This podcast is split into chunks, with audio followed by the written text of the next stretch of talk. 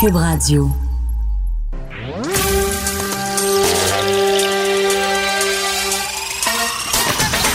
Jean-François Barry. Un été pas comme les autres. Le divertissement radio de vos vacances. Cube Radio. Jean-François Barry. Jean-François Barry qui s'installe pour une deuxième édition de mon émission de 15h à 17h. Merci beaucoup d'être là. Je salue ma mère Nicole qui m'a appelé après l'émission d'ailleurs hier pour me dire que c'est pas compliqué. Finalement, Cube Radio, elle a trouvé ça puis elle était capable d'écouter euh, l'émission. Alors maintenant, on a une nouvelle fidèle auditrice. On va parler de plein de choses aujourd'hui dans l'émission. Euh, on va parler des tournages euh, de vos émissions préférées. On va aussi parler de l'avenir pour les écoles côté technologique. Olivier Primo va être là, François Lambert aussi, la belle Anaïs va venir nous parler des spectacles de la Saint-Jean. Bref, on en a pour tous les goûts encore une fois aujourd'hui. Belle revue d'actualité. On fait ça en toute convivialité. On s'informe, mais avec un grain de plaisir, bien entendu. Je veux saluer aujourd'hui tous les finissants, les professeurs, les directeurs, euh, les gens qui travaillent dans les écoles parce qu'officiellement c'est la fin. D'ailleurs, ce matin, euh, j'ai fait salut bonjour et euh, tout de suite après, j'animais virtuellement une petite fête de fin d'année. Les élèves étaient contents, excités. C'est eux autres qui ont eu la chance d'aller à l'école. C'est une école primaire, donc ils ont eu la chance de se retrouver à l'école dans les dernières semaines. Et moi, j'ai eu aussi le, le, bal de finissant de ma fille. Il y en a pour qui c'était aujourd'hui la petite fête de finissant. Bon, c'est sûr que cette année, ça n'a pas été euh, un classique, disons ça comme ça. On a dû faire les choses différemment. Du côté de ma fille, ça a été une espèce de parade en voiture qu'on a tourné finalement de façon très positive. sur, le coup, je me souviens que ma fille nous a dit Ah oui, moi, je vais avoir mon diplôme dans un drive-thru. Euh, mais on a tout fait euh, pour que ce soit pas le cas, pour que ce soit agréable. Et honnêtement, ça a été une très, très belle journée. Euh, ça avait l'air d'un mariage avec tout le monde qui klaxonnait. On avait décoré les voitures. Elle a reçu son diplôme. Il y a eu une aide d'honneur. tout ça s'est fait dans la voiture, mais elle était dans une boîte de pick-up. On l'avait installée dans une boîte de pick-up. Fait que, au moins, elle, pouvait entendre les sons, montrer sa robe. Elle était bien fière de tout ça. Alors, un beau bonjour à tous les étudiants aujourd'hui. Et je veux, en, je, je parle de ce sujet-là parce que je trouve que la ville de Grenby a fait quelque chose d'extraordinaire. Ils ont décidé de rendre hommage à leur façon aux finissants finissantes. Euh, ils ont installé des oriflammes. C'est un mot avec lequel je, dois l'écrire parce que je connais pas beaucoup les oriflammes. Mais les oriflammes, là, c'est les drapeaux, les fanions, les affiches qui sont installées aux lampadaires des villes. on se promène dans la ville, puis euh, ils annoncent le festival de jazz ou bien ils annoncent, bon, peu importe. Euh, vous savez ce que je veux dire? Donc, ils ont installé 103 oriflammes à travers la ville pour rendre honneur aux 616 finissants des cinq écoles secondaires de leur territoire. Je trouve que c'est une belle attention. Donc, sur chaque oriflamme, il y a trois, euh, trois élèves, puis donc de, chaque côté, il y en a. vraiment, je, trouve que c'est une belle idée et euh, la, mairesse qui explique que euh, c'est important pour elle de féliciter les élèves du secondaire. C'est important de les valoriser. C'est tellement une époque. Moi, j'ai deux adolescents et pourtant, je trouve qu'ils font bien les choses, qu'ils sont en pleine confiance et tout et tout. Puis malgré tout, des fois, je, sens leur relent de manque de confiance en, eux. Donc, c'est important, la confiance, puis c'est important pour éviter le décrochage scolaire de valoriser l'enseignement, valoriser les, les, études au secondaire. Alors, je trouve que c'est une belle initiative de la part de la ville de Je continue dans des petites nouvelles qui ont retenu mon attention ce matin. Autre belle attention de la part euh, de l'équipe des Simpsons qui euh, ont euh, publié, je vais en aller dire posté, il faut vraiment que j'enlève ça de mon vocabulaire, qui ont publié sur leur site Instagram un dessin qui a été fait par leur, leur dessinateur. Attendez, je cherche le nom, donnez-moi deux petites secondes. David Silverman qui a euh, fait euh, un dessin. Ce n'est que le ciel des Simpsons, le fameux euh, ciel qu'on est habitué de voir de l'émission Les Simpsons. Et avec un beau message pour Hubert Gagnon, qui a été la voix des Simpsons pendant 27 ans. Donc, ça, dit on a perdu notre Homer Simpson francophone. on va s'ennuyer de toi. Puis c'est le ciel, donc ça démontre un petit peu qu'il est que c'est là qui est rendu. Alors, je trouvais que c'est une, belle attention. 27 ans quand même à faire la voix. moi, je suis un grand, grand fan des euh, Simpsons euh, et des, répliques. Oui, euh, celui qui le remplace est très bon, mais des répliques de Hubert Gagnon, ça fait partie maintenant de, notre vocabulaire et de notre, de notre culture, disons ça comme ça. petite nouvelle côté des, du côté des gymnases. Je ne sais pas s'il y en a qui sont allés s'entraîner hier. Moi, j'étais bien curieux de savoir comment ça allait se dérouler.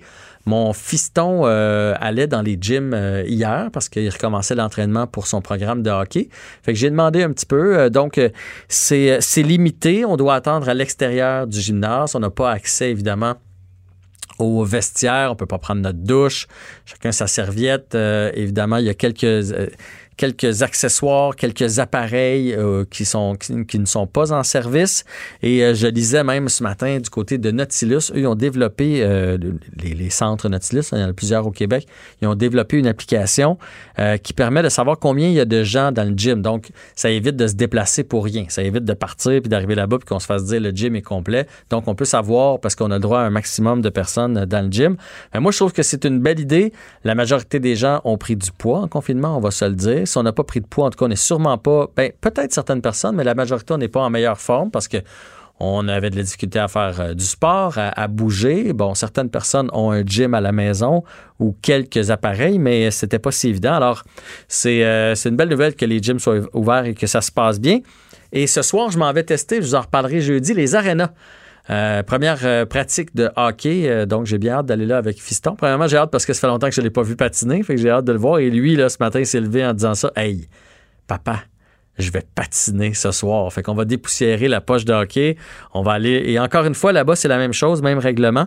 Ils ont droit à la chambre des joueurs 15 minutes avant. Et 15 minutes après, c'est tout. Pas le droit de prendre sa douche. Tout le monde arrive avec sa gourde et sa serviette. Alors, la mauvaise nouvelle, avec un ado de 15 ans, eh, ça va sentir bon dans le char en revenant. Hein? Un, gars un petit gars qui a joué au hockey de 15 ans pendant 50 minutes. On va s'en aller avec les fenêtres baissées, j'imagine. Euh, d'autres petites nouvelles. Vous avez sûrement vu les orages du côté du euh, Saguenay-Lac-Saint-Jean. C'est fou, là. il y a plusieurs personnes qui ont été privées d'électricité et c'est arrivé euh, soudainement, cette pluie-là. On voyait des voitures qui avaient de, la pluie jusqu'en haut, des, en haut des pneus. la bonne nouvelle, c'est que ça va peut-être peut-être, je dis bien, aider les feux de forêt. On sait qu'il y a des gros feux de forêt euh, en haut du Saguenay-Lac-Saint-Jean et qu'on est aux prises avec ça, qu'on essaie évidemment d'éteindre ces feux-là. Fait qu'on espère que ça va avoir euh, du positif là-dessus. Et parlant de ces feux de forêt et des incendies, on va faire euh, une petite entrevue avec Frédéric Waltz, Waltzing, j'espère que je le, prononce bien, Waltzin, qui a un, chalet, lui, dans ce coin-là, là où les feux ont fait rage, mais il a réussi à faire en sorte que son chalet ne brûle pas. J'ai bien hâte d'en entendre parler davantage. Bonjour, Monsieur Waltzin. Bonjour, Monsieur Barry. Ça va bien? Ça va très bien maintenant. Oui, maintenant, oui, hein, parce que là, là, il y a des gros feux euh, qui, qui sévissent euh, en haut du Saguenay-Lac-Saint-Jean. Tout le monde a entendu parler de ça et euh, je, lisais un, paquet d'articles ou de, posts sur Facebook des gens qui disaient mon chalet va brûler. Vous, votre chalet, ça a flambé alentour, mais votre chalet est en un seul morceau. Expliquez-moi ça. Je veux pas vous reprendre, mais vous venez de dire que vous allez enlever pause de votre vocabulaire. je le sais. En le disant, j'ai fait Ah, je l'ai encore dit. oui, euh, non, nous, on était en plein cœur du feu. Le chalet était là, puis euh, on, a été chanceux. Bien, vous avez été chanceux, mais vous aviez pris les mesures pour. Vous, vous êtes un ancien pompier?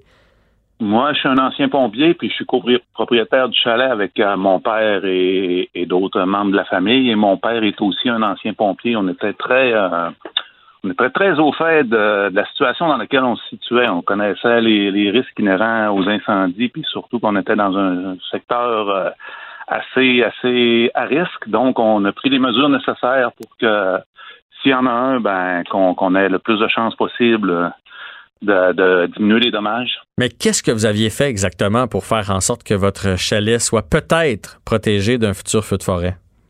Il y, a, il y a un programme qui a, été mis au point aux États-Unis à, une certaine époque qui s'appelait euh, Firewise, qu'on était au qu'on était au courant. Au Québec, ça, ça s'appelle Pare-feu. C'est beaucoup de c'est beaucoup de recommandations sur euh, plein de choses qui peuvent même être en ville euh, pour éviter les, tragédies comme Fort McMurray il y a quelques années. Mm-hmm. Et puis nous, comme on était dans une situation où ce qu'on savait qu'on pourrait être critique, on est allé chercher ce qui s'appliquait à notre végétation, à, notre terrain, à notre euh, topographie. Fait on a mis en place le plus de mesures qu'on était en mesure de faire, puis le résultat, ben, on l'a vu. Mais dans le fond, les mesures, c'est quoi? Vous avez déboisé alentour pour faire en sorte qu'il n'y ait pas d'arbres près de la maison? Euh, ça en fait partie. Ceux qu'on a, ceux qu'on a choisis, nous, c'était, euh, en faisait partie de, l'élagage. On est allé élaguer des arbres au loin. On a choisi euh, certains arbres qu'on a gardés parce qu'ils sont moins propices euh, à la combustion. On a enlevé euh, tous les, végétaux tout près du chalet. On a gardé une zone au sol minéral, directement sur le sable. On a amené la, tout le revêtement du chalet jusqu'au sol. On a choisi un revêtement en tôle. Euh, on a éloigné des, nos cordes de bois. On a nos, réservoirs d'essence étaient un peu plus loin. Euh, on, a mis ce, qu'on, qui s'appliquait à notre situation. Euh, nous autres, on avait une bonne idée d'où pouvait venir le feu si on était attaqué. Ben, en tout cas, chapeau. Mais là, ce qui m'impressionne aussi, c'est que vous avez un système de caméra pour surveiller votre chalet à distance et vous avez vous l'avez suivi là, comme une télé-réalité, dans le fond, tout au long des incendies pour voir ce qui allait arriver à votre chalet. On l'a suivi longtemps. On l'a suivi quelques jours avant. On a même, euh, mes parents ont été évacués la veille. Euh, nous, on l'a suivi euh, jusqu'à temps qu'il se rende jusqu'au chalet. Puis quand il est arrivé au chalet, ben, on l'a suivi en direct avec un lien téléphonique avec mon frère. Puis on regardait les images. Puis on a aussi, on avait aussi en dedans des une station météo assez complexe, fait qu'on avait des données sur les températures intérieures, extérieures, la pression atmosphérique autour, euh, le, niveau de CO2. On avait beaucoup de données quand on a, quand le feu a passé, et puis on était euh, confiant de résister à un feu moyen, petit, mais là, on a finalement résisté à un feu assez gros. Ben oui, mais vous avez toute une station finalement là-bas. Vous, vous faites quoi? Vous n'allez pas juste prendre des vacances pour relaxer si vous avez une station météo? Ben, on, je sais pas, non, c'est un chalet familial où chacun apporte son sa petite contribution, puis euh, finalement ça, finit avec, euh, avec un setup comme ça, non? Ben, en tout cas, c'est une bonne nouvelle, M. Walton. Et euh, en terminant, est-ce que vous avez eu d'autres développements, là, à savoir l'incendie rendu où? Est-ce que vous avez des échos parce que vous avez un chalet sur place et que vous connaissez des gens dans le coin? Ah ben non, même que les gens sont pas mal inquiets. Nous, on sait. Nous, on a été en contact avec le chalet. Là. Probablement que les panneaux solaires n'ont pas toffé l'incendie, mais il restait de l'énergie dans les batteries. Fait que nous, on a été en mesure de suivre le chalet pendant encore euh, trois jours après. Donc, euh, on sait qu'on est correct. On sait qu'on va avoir des dommages, mais on va avoir des dommages qui sont minimes. Mais ce qui, ce qui, qui inquiète les autres autour, c'est beaucoup plus le. Ils le savent pas. Ils sont pas au courant. Ils savent pas qu'est-ce qui est arrivé avec. Euh... euh Puis euh, je veux, je rajouter avant de terminer que le, la protection, c'est des deux côtés. Ça empêche le, le, feu de brûler, mais ça empêche aussi la forêt de brûler maintenant que le, le chalet brûle. Fait que ça joue des deux côtés. là. C'est une protection de la forêt, c'est une protection aussi du chalet. Ah oui, je comprends. Ça fait bien du bon sens. Ben merci, euh, Monsieur Walton. On vous souhaite une belle journée et on vous souhaite de beaux séjours dans votre chalet. Merci d'avoir pris le temps de nous parler. Ben, merci beaucoup. Bonne journée. Au revoir. Le, commentaire de Olivier Primo, un entrepreneur pas comme les autres. Hmm. Je me suis fait prendre, Olivier. J'étais en train de prendre une gorgée d'eau. Comment vas-tu? Comment ça va, toi? Ben oui, moi, ça va très, très bien. En pleine forme, plus confortable aujourd'hui. Tu sais, la première journée, toujours un petit peu plus euh, stressant. Tu vois, la deuxième, je me permets de boire de l'eau entre deux invités. à l'entrée de l'invité, moi, j'aime ça, c'est correct. Je pensais que ça allait être un petit peu plus long, ton thème. Euh, aujourd'hui, Olivier, ben, tout d'abord, tu vas bien? Ça va super bien. Il fait beau, il fait chaud encore. Tout est, tout est merveilleux. Qu'est-ce que tu as fait aujourd'hui dans ta vie de riche? Tu es allé jouer au golf? Tu es allé sur une terrasse? C'est ça, là, un matin, j'avais pas le temps, je travaillais, parce que malgré ce que le monde pense, on, dans ma famille, on n'a pas juste le beach club, fait qu'on a d'autres trucs, puis je travaille sur plein d'autres trucs. Fait que j'étais au bureau ce matin, puis là, je viens de sortir, euh, puis je lisais toutes les nouvelles avant de m'en venir euh, tantôt euh, au bureau, puis j'ai, comme 12 sujets à parler. Bon, ben parfait. On va, commencer par... Je veux juste finir notre discussion d'hier. Tu sais, on a parlé de resto ensemble, oui. pour ceux qui nous écoutaient hier. Mm-hmm. Et puis, il dit que je suis allé essayer un resto hier sur la rive nord. Fait que hier soir, j'ai dit, j'ai parlé à mon chum JF hier, qui me parlait qu'il y avait une famille. Je vais aller essayer un restaurant familial.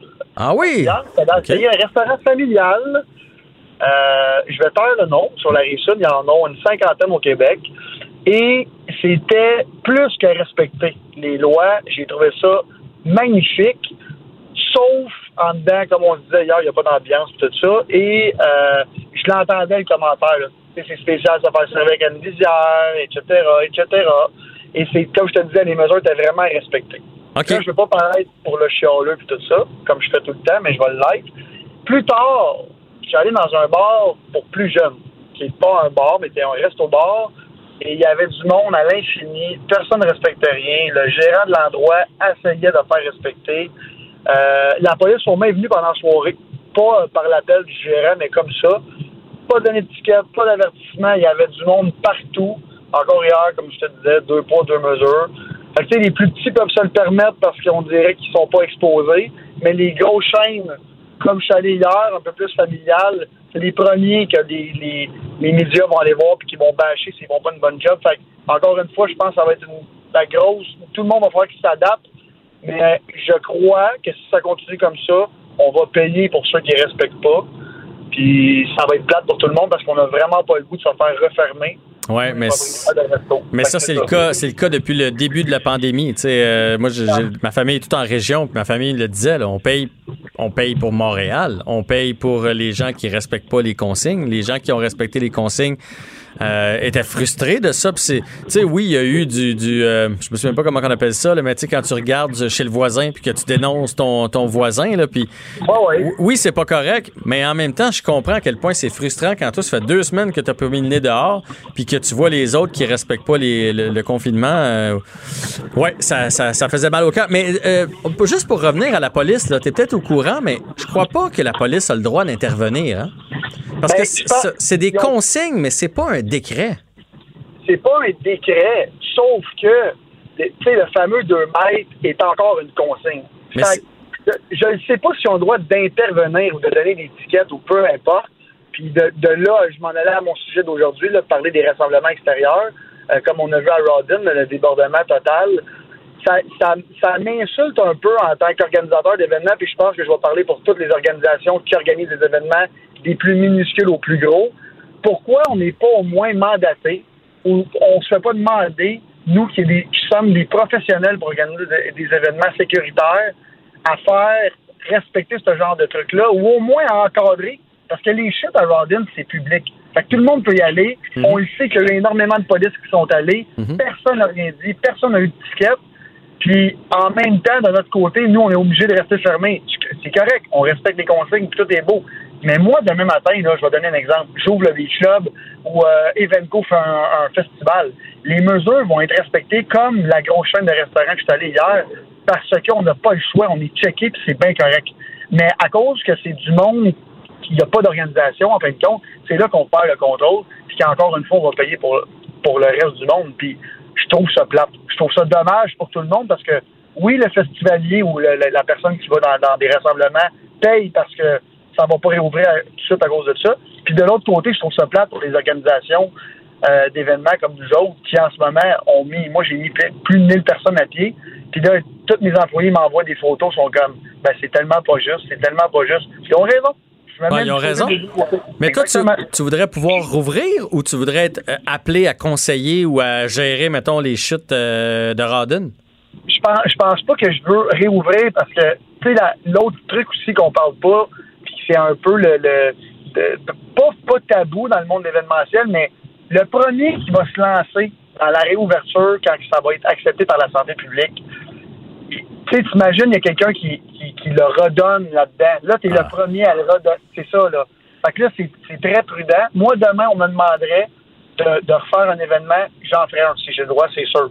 Mais il y aurait des mesures drastiques parce qu'on veut pas être le premier à se faire taper ses doigts. Tu sais, on n'est pas une organisation de, de fondrant comme le monde y pense. On est une vraie grosse organisation. Il faut que ça soit respecté. Il faut que la sécurité soit là. Fait que puis tu sais, là, on a eu, je pense, 43 ou 42 cas aujourd'hui. Dans la tête du monde, la pandémie est finie. Mais là, on la voit aux États-Unis, en Floride, que tout est rouvert. Ça va tout refermer. Puis personne veut, mais ça va sûrement réarriver. Je veux pas qu'on se compare en Floride parce qu'ici, ça va, ça va, en parenthèse, bien. Mais quand même. Fait les rassemblements, partout où il y a des rassemblements sur la planète, ça va pas super bien. Ouais. Puis en même temps, on a, on a, on est allé faire une manifestation et j'étais là. On était à 75 000, il y a deux semaines, puis il n'y a pas eu d'éclosion de plat. Fait que là, tu sais, c'est, qu'est-ce qu'on fait avec ça, là? Fait que je- moi, je pense que ça va être au, le gouvernement, là, en ce moment, ils doivent se poser des grosses questions parce que c'est des énormes retombées économiques que le Québec n'a pas en ce moment. Là, on est, nous, on est, on est fermé, on est obligé de ne pas faire d'événement jusqu'au 31 août. Euh, fait que, là, au mois de septembre, oui, oui, on va pouvoir, mais en on va-tu pouvoir, premièrement? Combien de personnes? Est-ce que ça va être à l'intérieur? Ça va être à l'extérieur? Là, on parle du Grand Prix aujourd'hui qui a été euh, réannoncé. Ils vont savoir du monde des estrades. À ce que j'entends, c'est oui, avec les deux, trois téléphones que j'ai eu aujourd'hui. Mhm. Fait que si c'est oui pour eux autres, ben c'est oui pour tout le monde. Là. Ça, à un moment donné, c'est encore un deux poids, deux mesures. Là. Non, ça, ça, c'est clair. Ça, c'est clair. Puis tout ce qu'on souhaite, c'est que tout le monde soit intelligent. Tu sais, ils nous donnent de la corde, là, mais il faut pas se pendre avec. Tu parlais des cas tantôt, c'est 49 personnes infectées, 49, 7 excusez-moi. décès euh, aujourd'hui. Mais là, je te, je te pose une question, là, parce que tu dis, tu sais, euh, moi, si j'ouvrais, si, si je pouvais ouvrir, euh, j'ouvrirais, mais avec des, des mesures. Mais honnêtement, Olivier, là, puis je les ai vus, les images de Rodden, puis je trouvais que les gens, euh, les gens avaient pas de bon sens, là, mais. Mais probablement que si j'avais été là avec, euh, je, je dis pas que j'aurais été mais avec une coupe de bière dans le nez, c'est difficile de contrôler une foule qui a, qui a de l'alcool dans le corps. Là. Puis je t'enlève rien, mais tu réussirais vraiment à imposer des mesures à une foule de, je sais pas moi, 1000 personnes au Beach Club? c'est pas le, le- fait d'imposer des mesures. Puis, tu sais, hier, il y a tellement de monde qui était là. Euh, tu sais, j'en ai parlé de Jordan hier euh, sur mes réseaux sociaux. Il y a tellement de monde qui était là qui m'ont écrit hey, moi, je me suis ramassé. Encore une fois, on paye pour les autres. Ce qui est vrai, tu sais, au Beach Club, là, il y a tout le temps le 1 pour. Je vais le prendre le Beach Club comme exemple parce que c'est un, un vrai rassemblement de gros parties, puis on n'est pas gêné de le dire. Euh, c'est un vrai rassemblement, puis on a une grosse, grosse équipe de sécurité, un gros, gros, gros, une grosse équipe de nettoyage, tout ça. Encadrer tout le monde, là, c'est impossible. Mhm. Nous, là, on fait un party qui réunit des adultes. Fait qu'à un moment donné aussi, il faut que la personne elle soit responsable. Mais en ce moment, toutes les mesures qu'on se fait imposer depuis des anneaux, des chums, c'est pour le 1, 2, 3% du monde qu'on paye, qui sont qui agissent en, en, en personnes stupides. Puis, tu sais, on a tout le temps, on a tous eu un, un- déjà eu un- une coupe de, de verre dans le nez. Puis, moi, j'ai jamais, euh, j'ai jamais laissé traîner mes trucs à terre. J'ai, j'ai- au moins, je le jette dans la poubelle. Ouais. Beach Club, là, quand tu finis ta journée, c'est une catastrophe. Mais j'ai une équipe qui, en une demi-heure, ça paraît plus. Mais dans des endroits publics comme ça, pas encadrés, regarde, aujourd'hui, ils sont obligés de fermer. Qui qui va aller ramasser ça à, à Rodin? Tout le, le, le- le personnel qui travaille pour la ville ne travaille pas en ce moment. Ils n'ont pas les ressources pour ça puis tout ça. C'est pas le fun. Je me mets à la place du maire puis de la ville. Je veux plus voir personne à mes chutes. Fait que, tu sais, à un moment donné, on- encore une fois, on paye pour le monde euh, qui, a- qui agisse en imbécile. Puis le truc, c'est que au moins, si c'était encadré, là, c'est pas tout le monde qui paye pour la. Tu sais, mettons, je donne comme exemple, j'aurais été mandaté pour gérer les chutes de Rodden. C'est Mhm. vraiment un exemple. Ben, si c'est pas bien fait, c'est moi. Je me fais taper ses, ses doigts, moi. Alors seul. là, il y a personne qui est tributaire. là. Exactement. Fait que là, à un moment donné, tu payes pas pour le 1% tu payes pour l'organisateur du, du, du party. Tu sais, c'est, c'est pour ça que c'est si difficile d'avoir des permis d'alcool à Montréal puis partout. Parce qu'à un moment donné, il faut que tu sois tributaire puis il faut que tu sois responsable de ta place. Fait que, tu sais, quand je me fais appeler à la régie des alcools puis tout ça, ben, c'est moi le responsable, c'est moi qui y va. Puis je suis pas gêné de le dire. Fait qu'on fait une bonne job, mais encore là, on se ramasse là pour le 1% du monde qui respecte pas ce qu'on demande. C'est toujours ça. De toute façon, pour, ben, pour les gens qui ne sauraient pas, là, effectivement, donc, euh, on n'a plus le droit d'y aller là, à Rawdon, à part si on est des résidents de Rawdon. Mais j'ai une dernière question pour toi, Olivier. Euh. As-tu l'impression, parce que tu sais, toi, là, tu peux pas euh, euh, ouvrir, puis je, je le sais, là, je l'ai vécu dans le showbiz, il y a, il y a- plein de contradictions. euh, je l'ai vécu avec bon, mon gars qui avait hâte de recommencer le hockey. Est-ce que tu as l'impression qu'il joue un peu avec nous présentement, le, le gouvernement? Puis moi, je trouve qu'ils ont fait une bonne job. Là. Je suis pas en train de leur casser du sucre sur le dos, mais que là, c'est comme on ouvre ça, on ouvre pas ça. Ça, vous avez le droit à un mètre, ça, c'est un demi-mètre, ça, c'est deux mètres, ça, c'est un mètre et demi, ça, c'est 15 minutes. T'as-tu l'impression que on commence à frôler le, power trip? Disons ça comme ça. Moi, je vais te dire, ben franchement, au début, j'ai été 1000% pour tout le confinement et tout ça. C'est correct, on savait pas ce qui se passait puis tout ça. Là, je sais, je réalise avec le temps que c'est peut-être, puis je veux pas dire moins grave parce qu'il n'y a aucune vie qui est moins, qui est moins importante qu'une autre. Je pense que c'est peut-être moins, euh, comment je pourrais dire ça, moins catastrophique que ce que tout le monde pensait. On le sait, les hôpitaux sont presque vides en ce moment. Mhm. Ça va bien. Le Québec a fait une job incroyable. J'aimerais vraiment pas être à la place euh, du premier ministre. En ce moment, je pense juste que il, pas qu'ils jouent avec nous autres, mais ils savent pas quoi vraiment faire. Parce que c'est facile, en parenthèse, confiner tout le monde. Là, Ouais. t'as le contrôle sur tout le monde. Mais quand tu déconfines, c'est fini, là. Tu l'as plus le contrôle, là. Puis il faut que tu penses que tout le monde va respecter ça, ce qui n'est pas le cas. Je dis pas que j'ai pas approché moins de deux mètres de personne pis tout ça. Sauf que si tu fais pas attention, ben encore une fois, tu vas être tributaire puis tu vas faire partie du pourcentage qui va relancer tout ça. Fait que je pense pas qu'ils jouent avec nous autres. Je pense juste qu'ils ont aucune idée, pas de quoi faire, mais qu'est-ce qui va arriver si c'est vraiment.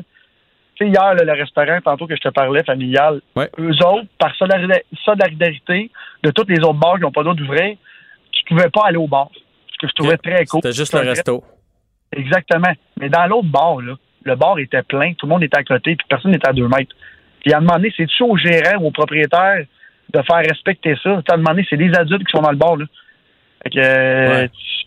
il y a encore une fois, oui, c'est beau, mais demain matin, il y a un cas de COVID dans son resto, il ferme pour deux semaines. Fait que, tu sais, c'est, c'est, c'est, tellement touché. Fait que je pense pas qu'ils jouent avec nous autres. Je pense juste que c'est, c'est très, très difficile en ce moment pour eux de juger tout ça. Puis, encore une fois, c'est deux poids, deux mesures. Fait que ça va être, oui, pour le Grand Prix, parce que c'est un gros truc de grosses retombées économiques, puis non pour des petits trucs.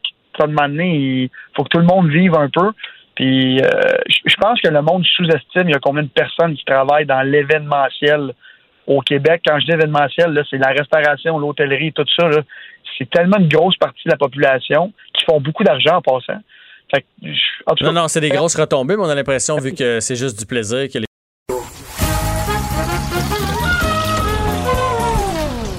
Ben non, il n'y a pas de quiz. Mais Jean-François vous donne quand même les réponses à vos questions. Cube Radio. Un été pas comme les autres.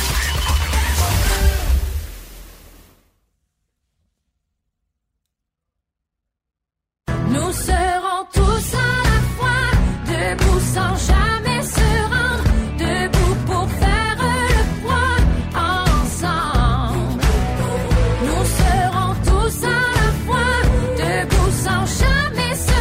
Anaïs Gertin-Lacroix qui ensemble. s'amène au micro de Cube. Et ça, c'est Stéphanie Bédard qu'on entend. Ça, c'est Stéphanie Bédard et Ensemble, euh, le plus récent extrait de son dernier album, un EP en fait de quatre chansons Ricochet sorti en 2019. Et là, Stéphanie Bédard a lancé quelques jours de ça. Je trouve l'idée fantastique, Jean-François, la route des lacs. Donc là, Stéphanie va partir sur son quai et se promener sur les lacs du Québec. Les riverains vont l'inviter à venir. Donc toi, c'est un chalet, là, est un beau Wow. grand lac devant chez vous. Allez voir la, la bande annonce, en fait, la, la vidéo promotionnelle, c'est de toute beauté parce que là, Stéphanie, elle a l'électricité avec son musicien sur ce qu'on, genre de gros ponton, là, un gros, gros quai portatif avec les belles lumières. Et là, elle chante, elle a un répertoire, elle Quelle chante. belle idée. L'idée est fantastique, je veux dire, c'est incroyable. Et elle avait déjà sa tournée Jukebox avec 350 chansons, autant du Ray Charles, Céline Dion, ses chansons à elle. Et la façon que les gens procédaient lorsqu'ils allaient voir euh, Stéphanie en spectacle, c'est toi, tu pouvais aller sur son site et là, tu choisis 10 chansons que tu as envie d'entendre durant la soirée. Donc là, elle, durant la soirée, peut dire Ah, ben ça, c'est la chanson de Jean-François, il voulait entendre telle chanson. Donc, Là, ce sont sur, le les bord de gens. t'es- sur le bord de ton quai. Tu Ah, Tu cries aux autres riverains. Ah, mais c'est super. L'idée est vraiment, donc c'est un spectacle à la carte parce que les gens choisissent les chansons qu'ils ont envie d'entendre. Et là, j'ai demandé à Stéphanie, ça vient d'où, tu sais, cette idée-là de prendre la route des lacs comme ça partout à travers le Québec? Ben, tu sais, moi, j'habite sur le bord d'un lac. Fait que l'espèce de moment présent, puis le temps qui s'arrête, là, je, je connais ça, ça, ça fait partie de ma vie. là. quand je rentre de travailler, moi, tout s'arrête. Fait que c'est cool. Puis là, je me disais, comment je peux euh, amener ça, amener à amener les gens, le public, mettons, qui vient à mes shows, à vivre ça, cette affaire-là, cette espèce de moment de connexion avec la nature, puis ce moment bien, bien simple entre voisins, puis entre riverains. Euh, je me demandais comment ça se pouvait, puis euh, j'ai comme allumé à un moment donné, euh, j'avais des amis sur mon sur mon poton, puis on faisait juste jouer, gratter la guitare un peu, puis euh, gosser un peu, puis jammer. Puis là, je me suis dit, ben, tabarouette, on pourrait quasiment faire ça en show au milieu du lac, sur tous les lacs au Québec, tout simplement. Ben, Hey, tout on est- simplement. On est-tu en manque? Ah, Écoute, je, je l'écoute parler, puis je me dis même, moi j'ai un parc, un, tu sais, un petit parc là, à côté de chez nous, là, avec des modules de jeu pour les enfants. Là. Imagine, tu fais venir quelqu'un là, puis dans le fond, tout le monde, tout le monde de ton terrain, tu l'entends, le, Ben, le show? Fait que, euh, c'est quelque chose qui, pourrait s'exporter euh, Mais- partout, mais sur un lac, j'avoue que ça crée, tu sais, quand tu es sur le bord du, du feu. Mais le moment présent.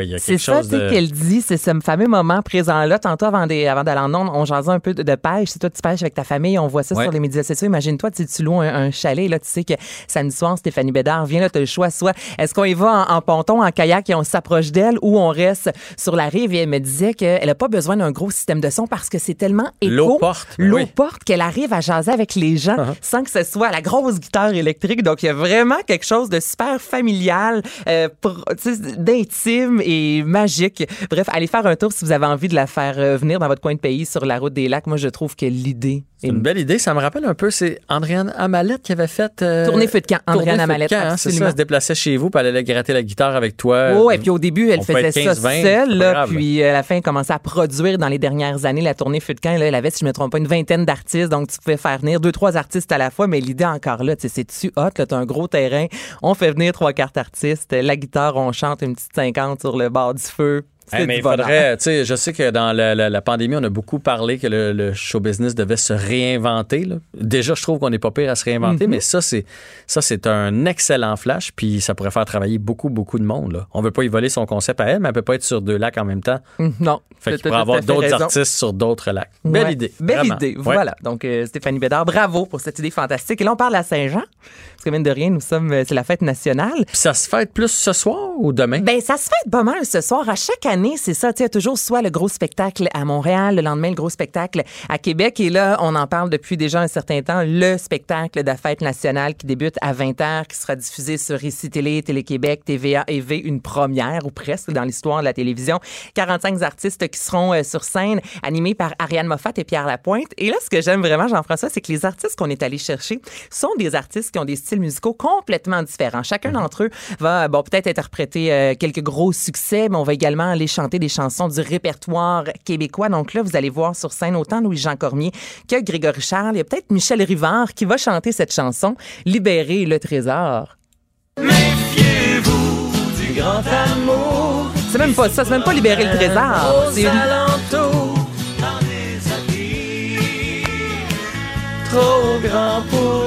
C'est bon! Ah, moi, j'adore le, le Écoute, chanson québécoise. Ben là, bon, j'ai dit euh, Libérer le trésor, c'est une autre de ses grandes chansons. C'est laquelle, donc?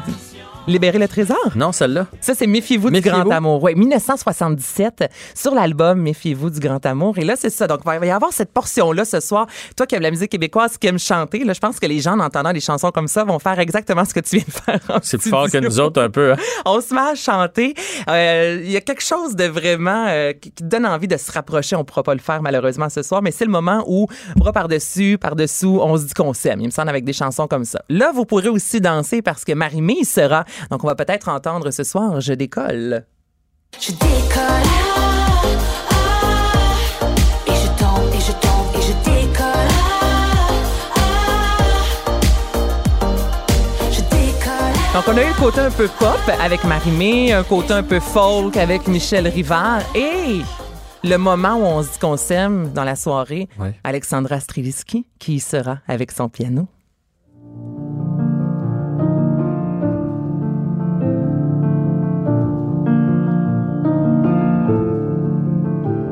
C'est la pièce Le Nouveau Départ de l'album Inscape. Donc, on a, moi, je pense qu'on va avoir le droit à une belle brochette, oui, d'artistes, mais de chansons. Tu sais, tout le monde y trouvera son compte, ça, c'est sûr et certain. Mhm. Ça veut là. pas dire qu'il va être tout seul non plus. Il va peut-être jouer avec les autres. Absolument. puis, euh, Ouais, donc. Mais là, il n'y aura pas de public du tout.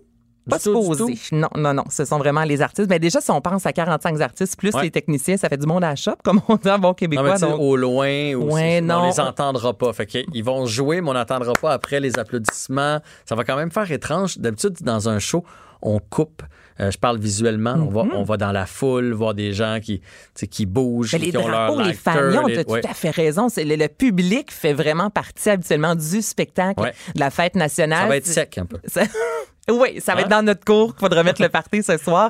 Sinon, est-ce qu'on a encore le temps pour euh, quelques autres Ben, euh, oui, petits spectacles ben oui. ce soir? J'ai toujours du temps pour toi, Anaïs. Ah, écoute, moi, on sait que tu aimes les jeux. Toi, pour avoir animé Pas la guerre pire, des pas clans, pire, pour avoir te- te- ton jeu de société J'en ai deux. J'en ai un troisième qui sort cet automne. Ah, c'est quoi? On peut savoir la primeur, tant qu'à faire? Bien sûr. Ben, en fait, c'est dans la collection Connexion. Ma- ma- ma- le premier s'appelait Connexion. Le deuxième s'appelle T'aimes-tu ça? Puis le troisième, euh, c'est le, le dernier opus. Puis après ça, on lâche cette thématique-là de On se connaît-tu bien? C'est toujours ça, les jeux. Ah, moi, j'aime J'adore les jeux de Je vais société. t'en apporter un. Bon, merci, J'ai hein, compris, j'ai compris. C'est pas subtil, mon affaire. Et là, ce soir, si vous avez envie de tester vos connaissances sur le Québec, il y a les pubs euh, Randolph. Il y en a quatre euh, au Québec et c'est animé par Normand D'Amour de 19h30 à 20h. Un 30 minutes, pas euh, des questions, en fait, sur le Québec. On fête la Saint-Jean-Baptiste avec Normand D'Amour qui toujours prend une petite bière et là pose des questions aux gens. Il y a quelque chose de cool aussi, Mhm. je trouve. On est à la maison, sans cassette, on a les amis, on met le questionnaire du pub Randolph. Donc, vous pouvez voir ça ce soir. Mais là, t'as pas de Canal- question, j'étais prête à jouer. T'as pas, vu, je me... pas vu, je me suis mis un peu plus droit sur ma chaise. J'avais déjà la main prête à appuyer, là. Je, je le sais. Mais non. Marc Dupré. Euh, Je, je sais pas. Tu comprends? Parce que c'est ce soir. C'est Je ça qui se passe. Mais si vous avez envie, par contre, de, de- de jouer un jeu questionnaire en allant faire un tour sur la page de la fête nationale, il y a plusieurs questions. Je peux te dire que je suis nulle pour Ah ouais, hein? Ouais, c'est ça qui se passe. Toi, est-ce que, est-ce que tu connais bien ton Québec? Ben, ça dépend. dépend. Ça dépend dans. dans- tu sais, on- Moi, au niveau on- artistique, je suis bonne. À ce niveau-là, je Ouais, je c'est suis ça. On a chacun nos forces et Au niveau géographique, je m'en sors bien. Historique, Mais là, j'ai une petite probablement que tu me perdrais aussi un peu. Ouais. Y a-tu un côté sport, les grands sportifs du Québec? Ça, je serais pas pire.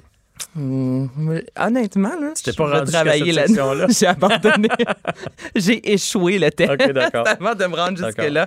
Et sinon, ben, écoutez, il y a tellement de spectacles, notamment sur le web avec les Cowboys fringants, à 21h08 ce soir précisément. Pas neuf, pas sept, et ce sera leur dernier concert euh, di- diffusé, en fait, sur, une, euh, sur les médias sociaux. Ils l'ont dit. Ils ont dit, là, ça va faire. C'est la dernière fois. La prochaine fois qu'on va se revoir, ce sera ensemble, en vrai, euh, humain à humain. Donc, ce soir, les Cowboys fringants entre autres, que vous pourrez euh, voir. Il y a Musipark aussi, donc dans les cinéparcs du Québec, France d'amour. Tu sais, il suffit d'aller sur l'onglet de recherche. On écrit Fête nationale. Il y en a beaucoup plus qu'on pense. C'est juste aussi recevoir la famille et écouter l'application de Cube Musique. Bien sûr. Cette année, en fait, il faut faire l'effort pour tout. Ça- ça- Il y, a- il y a un peu de tout, mais il faut juste chercher. Il faut, il faut euh, Se renouveler, il oui, faut que tout le monde se renouvelle. Il y a moyen de faire de belles fêtes. Moi, je l'ai vu que les, on parlait des, des finissants, finissances. C'était-tu au début de ta chronique ou avant, avant d'entrer en onde? Je pense que c'est avant d'en... en- Ouais, je parlais de ta fille, toi, ça, qui a terminé. Pour pouvoir faire quelque chose de le fun, il, ça. Faut que tu te réinventes un petit peu puis que tu y trouves ton compte euh, quand même. Mais là, toi, ce soir, c'est la patinoire avec ton gars. Donc, pas de fête nationale, pas, pas de drapeau Non. du Québec sur le dos, rien de c'est, ça. c'est demain qu'on va faire ça. Durant là. la journée? Ben oui.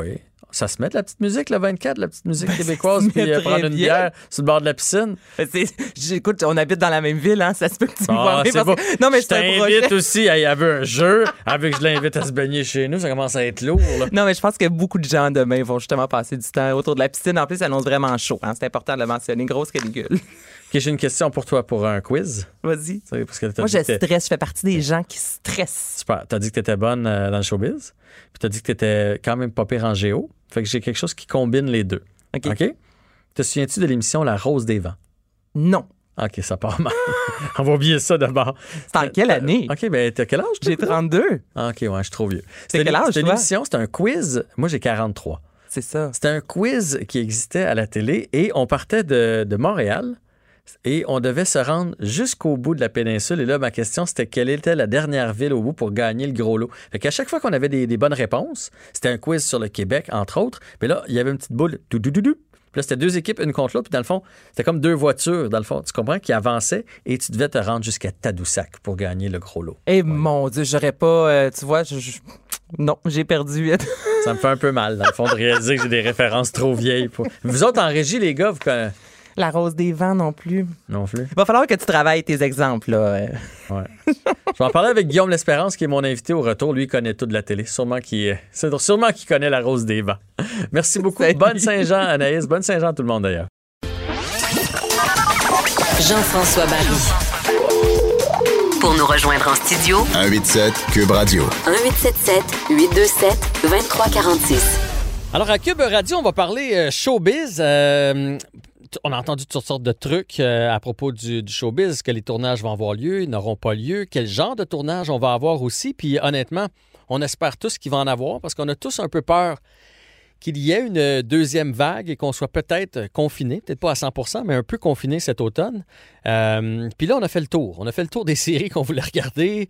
Euh, quand, on est rendu qu'on regarde des séries en reprise, fait qu'on espère qu'on va avoir de nouveaux épisodes à se mettre sous la dent et on va en discuter avec Guillaume L'Espérance, euh, qui est producteur de Tout le monde en parle, entre autres. Deuxième chance, bonsoir, bonsoir, et discussion avec mes parents. Bonjour Guillaume.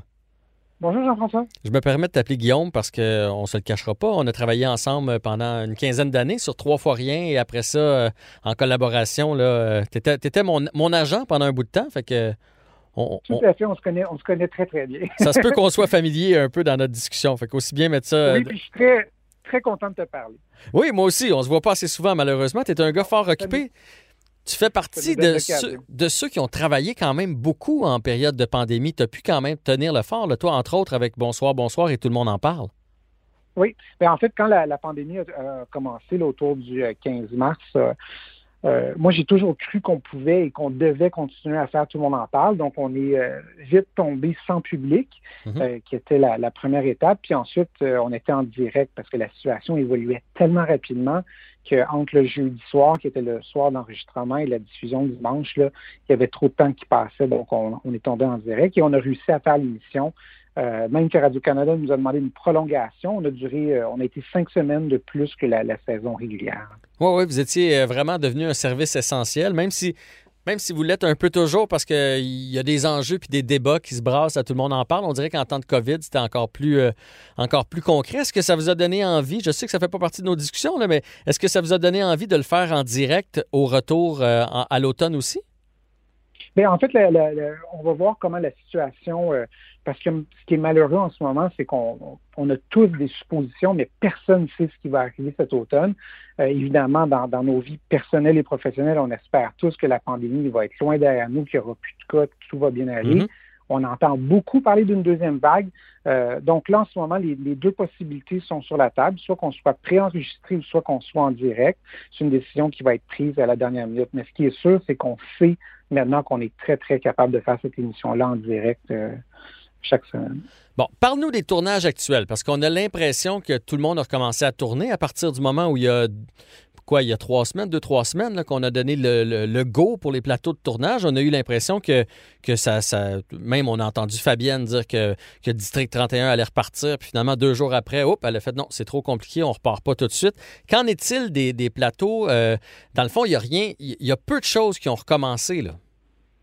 Mais en fait, la, situation était particulière parce que, le, en fait, l'annonce gouvernementale était qu'à partir du 8 juin, les plateaux pouvaient reprendre au Québec, ce qui était, ce qui est tout à fait possible là, pour des séries documentaires, euh, certains types d'émissions, des, des, des, des émissions comme de variété, là, comme, comme on a pu voir là, en direct de l'univers, où la distanciation sociale est possible. Quand tu es à deux mètres de distance, dans un contexte comme tout le monde en parle, ben, il n'y en a pas de problème.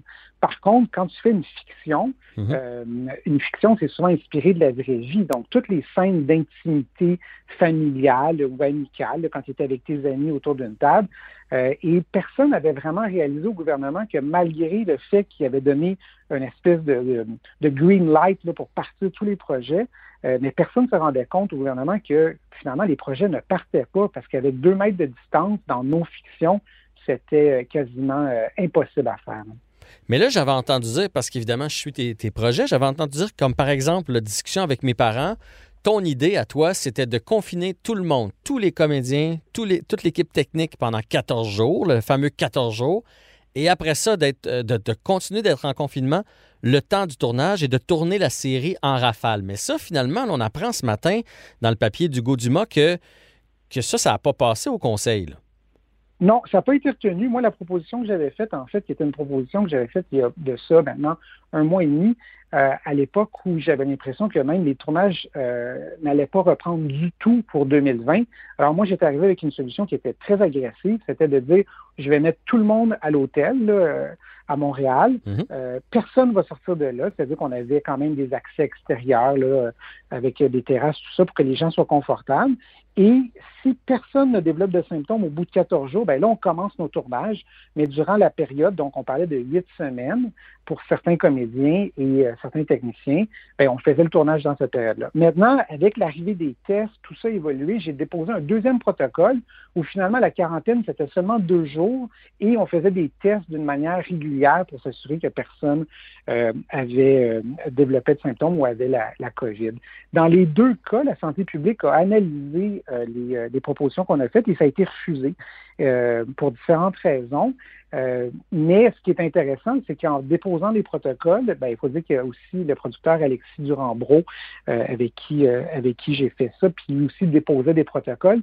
Ça a engendré une discussion avec les gens de la santé publique puis de la euh, CNE-SST Mhm. euh, et on leur a soumis à l'aide de l'AQPM, qui est l'Association des producteurs euh, du Québec, on leur a soumis des protocoles des de, qu'est-ce qui se fait à l'international.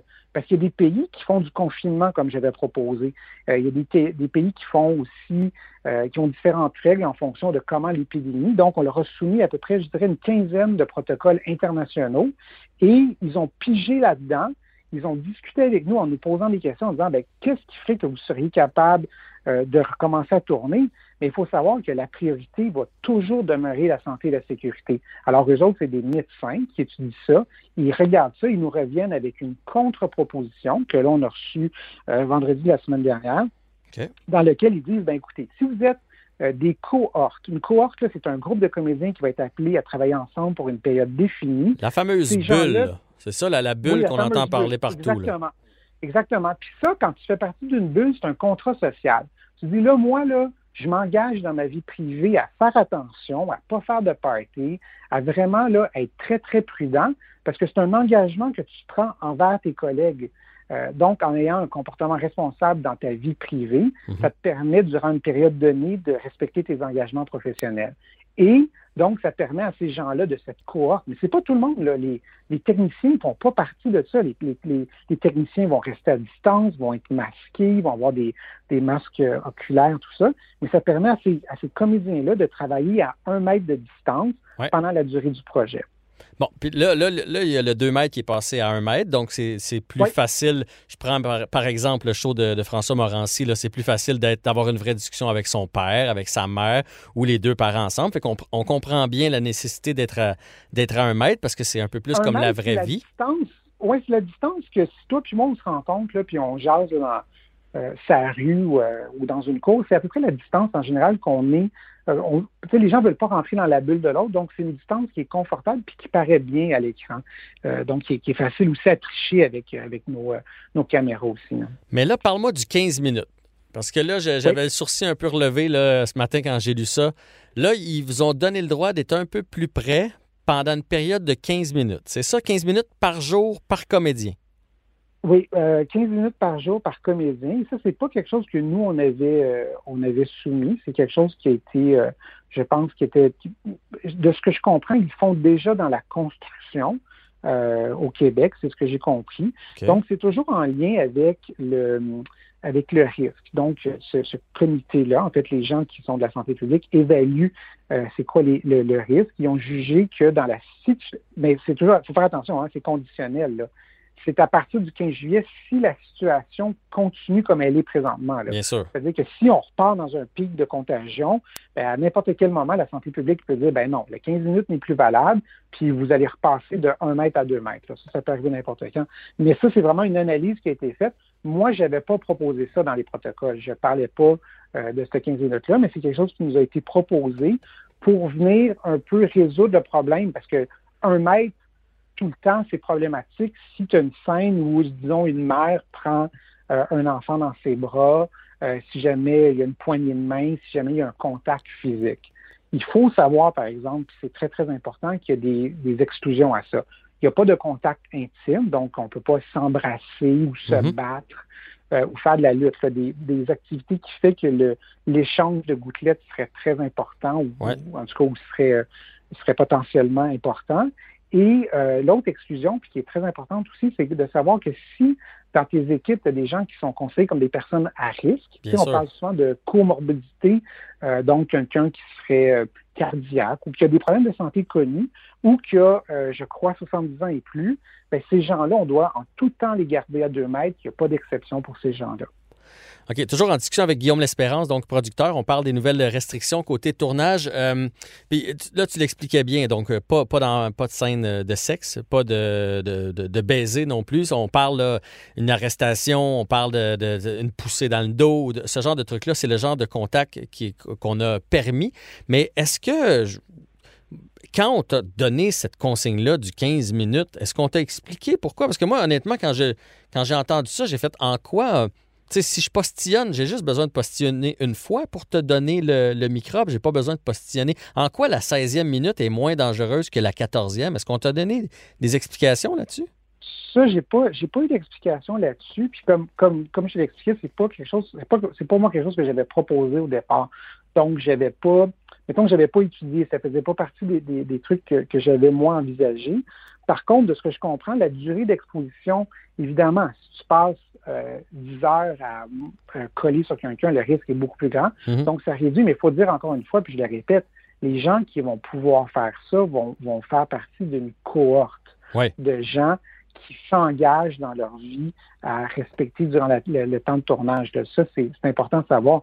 Moi, comme producteur, ce que je voulais faire, puis ce que je vais faire, mais que je ne pourrai pas imposer, moi, je vais mettre euh, pour euh, mes équipes et mes comédiens, mais je ne peux pas l'imposer. là. Les- les- les- la, la loi de la santé publique a été très claire, puis il faut savoir que c'est eux autres qui décident en bout de ligne. hein. Mhm. Euh, mais moi, ce que je vais faire, c'est que je vais mettre à la disposition de mes équipes euh, des tests avec une infirmière qui va venir sur notre plateau de tournage, puis qui va offrir à ceux qui le veulent de se faire tester d'une façon euh, hebdomadaire, là, à chaque semaine. Ça va être sur une base volontaire. J'ai l'impression que tout le monde va accepter, mais comme employeur, puis comme producteur, je ne peux pas mettre de pression. Je dois respecter le, le choix des gens, mais moi, je vais mettre, tu sais, là, il y a des règles qui sont sorties. Moi, comme, comme producteur, je vais mettre des règles encore plus sévères par rapport à plein de choses. La manière que le plateau de tournage, Jean-François, tu as fait des tournages, tu Oui. sais comment c'est. hein. Moi, là, ça va vraiment être comme un CHSLD. Il va y avoir des zones froides puis des zones chaudes. Dans les zones chaudes, là, euh, donc à l'intérieur du décor, euh, il va y avoir des loges pour les comédiens à l'extérieur, euh, avec une porte qui va juste pour être pour les comédiens. Tout ça va être désinfecté régulièrement. Mais moi, comme producteur, normalement, là, je vais partout sur un plateau de tournage. Ouais, là, tu n'auras pas le droit. Là. Maintenant, j'ai. Ben non, parce que ma présence, c'est pas essentiel. C'est-à-dire que oui, je vais aller, je vais être backstage, je vais être avec mes équipes, je vais être avec les techniciens, mais j'irai pas me mettre. L'idée, c'est d'avoir le moins de monde possible. Donc, on va faire très, très, très attention. Et les gens qui vont entrer dans ces zones-là vont devoir évidemment se désinfecter, laver les mains régulièrement, euh, mais aussi porter euh, des, des masques et des, euh, des visières pour être sûr que on baisse encore plus le risque, là, que c'est vraiment, on peut pas garantir un environnement qui est 100% sécure. C'est Mhm. malheureusement impossible, là, à part soit sur la Station spatiale internationale. Mais ce qu'on peut faire, c'est c'est tout ce qu'on contrôle euh, de pouvoir aller au maximum là, des mesures sanitaires. Euh, puis je continue à penser que c'est le temps de tourner en ce moment. On ne sait pas qu'est-ce qui va arriver cet automne. La transmission communautaire est très, très, très basse au Québec présentement, ce qui est une excellente nouvelle. Euh, chaque jour, on, dirait qu'on a des, de- des, des super nouvelles. Donc, moi, de la manière que je vois ça, c'est qu'on a peut-être une fenêtre de deux, trois mois pour faire des projets pour que ce soit en ondes euh, cet automne et cet hiver. Tellement d'accord avec toi, mais je le vois dans toutes les facettes de la vie. Je me dis, prenons du soleil, prenons du plaisir, faisons du sport, faisons du tournage comme ça. Si jamais il arrivait de mauvaises nouvelles en novembre, ben, on aura fait le plein, puis on aura fait le plein de séries télé aussi. Puis tu, tu disais euh, que j'avais visité les plateaux de tournage euh, dans ma vie. Je l'ai même fait récemment pour format familial. Et ça m'a fait- j'ai pensé à vous autres et à tous les gens qui sont sur les plateaux régulièrement. Là, c'est compliqué comme ça n'a pas de bon sens. On recréait un peu ma maison. Fait donc, on était dans des vrais lieux. Et tu sais, la réalisatrice peut pas aller. D'habitude, mettons, euh, je sais pas moi, le- la bouteille d'eau est pas à bonne place. Elle va prendre la bouteille, elle va la tasser. Ça va dire, j'avais dans le shot ici, je veux. Elle va placer le miroir. elle va- Là, elle a le droit de toucher à rien. Euh, surtout pas quelque chose que moi, je vais manipuler après. Euh, si je me déplaçais, là, j'étais assis sur un divan, mais si je me déplaçais, il fallait que je mette le masque. Les techniciens avaient le masque euh, tout au long du tournage. Là, ça va être quand même beaucoup plus compliqué malgré les, les Ah oui. assouplissements qu'on entend ce matin. Oui, puis il y a plein de choses qu'on qu'on faisait avant. Tu sais, euh, normalement, on porte des. euh, c'est comme un iPhone là, avec un fil, c'est le micro, là, les micros euh, tu sais, que, que, que les comédiens portent. Mhm. Ben, nous, à partir de maintenant, on va, on va systématiquement utiliser une perche pour avoir quelqu'un de moins qui touche aux comédiens. Ouais. On va vraiment, vraiment. euh, tu sais, donc, chaque, chaque chose, les textes sont réécrits. Tu sais, nous, on avait beaucoup de scènes où ça se passait à table pendant que la famille mangeait. Ben, si c'est pas essentiel à la scène ou au gag, on va déplacer cette scène-là dans le salon pour la simple et bonne raison qu'on ne veut pas qu'un accessoiriste manipule la nourriture, même si ses mains sont désinfectées, même s'il porte des gants, euh, des masques, tout ça. On va s'arranger aussi pour simplifier au maximum. Il faut se donner une chance. Là. Euh, puis il y a des scènes qu'on voulait faire qui maintenant, avec les nouvelles règles sanitaires, sont absolument impossibles de faire. Et euh, on va les réécrire tout simplement. On ne prendra pas aucune chance là-dessus. Bon, ben, hey, Guillaume, merci d'avoir pris le temps. Super gentil. Ça fait toujours plaisir. Euh, on va... Écoute, Si ça me donne l'occasion de te parler, euh, tu m'appeler quand tu veux. Je vais t'appeler. Je vais t'appeler régulièrement, une fois par semaine, pour voir comment vont tes tournages. Tu salueras toute la petite famille, puis je te souhaite bonne, chance avec les, les tournages au Québec cet été pour tes euh, nombreuses séries.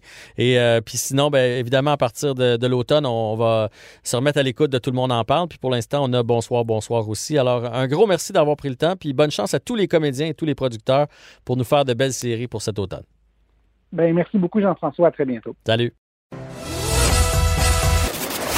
Jean-François Barry. Un retour à la maison aussi rafraîchissant que votre air climatisé dans le tapis. Cube Radio.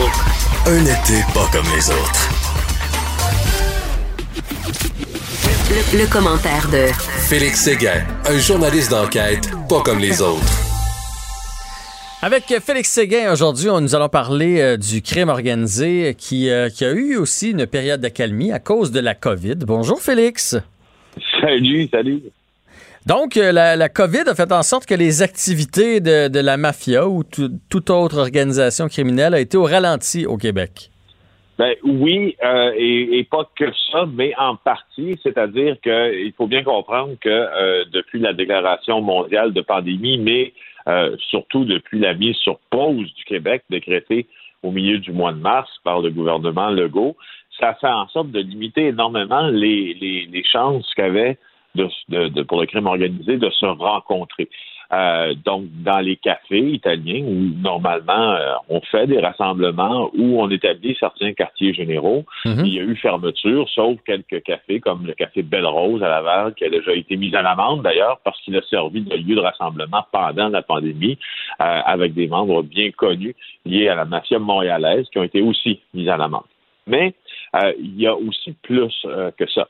Il faut bien euh, mentionner que l'arrêt des, des, des sports d'équipe et puis des sports individuels sur Ouais. lesquels on pouvait parier a fait en sorte que tout le réseau des paris sportifs illégaux s'est tombé, s'est tombé à plat. Donc, qui dit baisse des paris sportifs dit aussi baisse de l'argent que certains doivent emprunter, puis baisse aussi de la plateforme sur laquelle on pouvait effectuer ces paris sportifs-là, dont les profits vont souvent dans les mains de la mafia.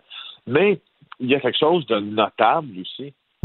Il n'y a aucun meurtre lié à la mafia ou au motard qui est survenu depuis le début de l'année dans la grande région de Montréal. C'est vraiment un climat de paix assez rare.